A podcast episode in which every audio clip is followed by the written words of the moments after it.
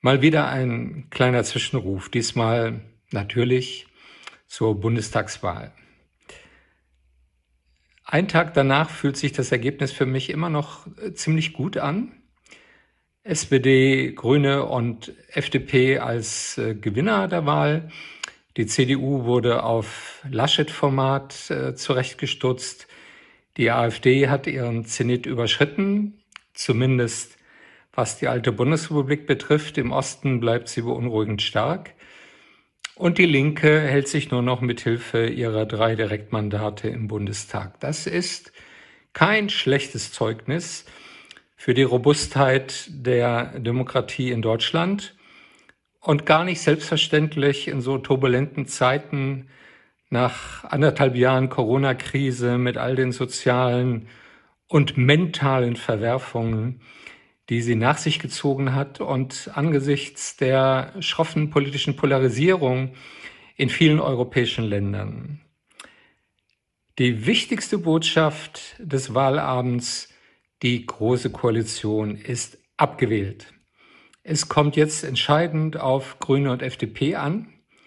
Aus Gegnern müssen Partner werden.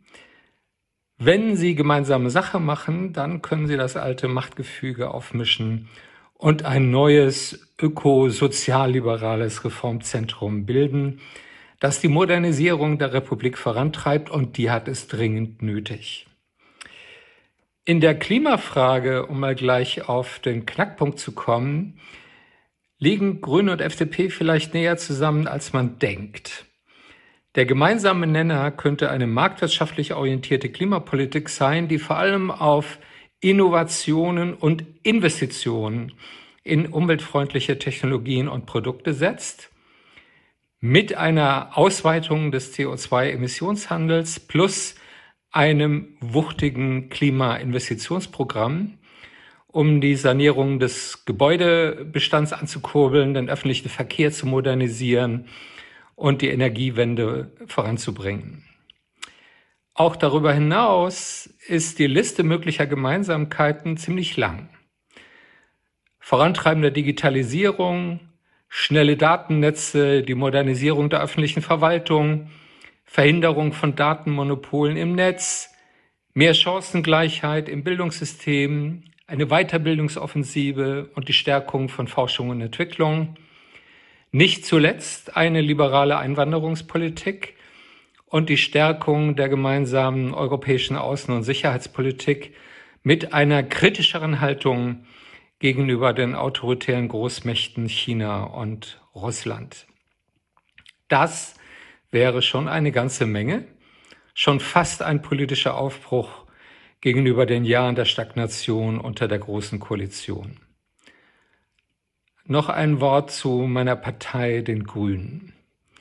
Noch überwiegt vermutlich die Enttäuschung gegenüber den hochgesteckten Hoffnungen und Erwartungen, aber fast 15 Prozent, um die 15 Direktmandate quer durch die Republik und eine Fraktion mit annähernd 120 Abgeordneten, das ist ein starker Auftrag für grüne Politik und ein ziemlich gewichtiges politisches Kapital, das jetzt eingesetzt werden kann, um endlich aus der Regierung heraus zu gestalten.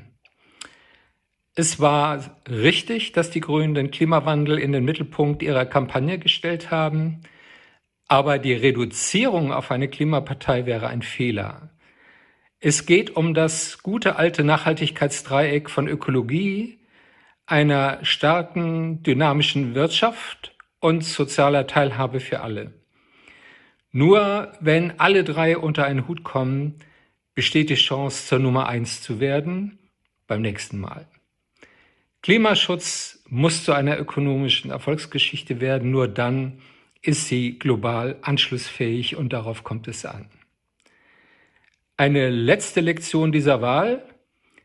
Der Flirt mit Rot-Rot-Grün schreckt eher ab. Das gilt für SPD wie für Grüne.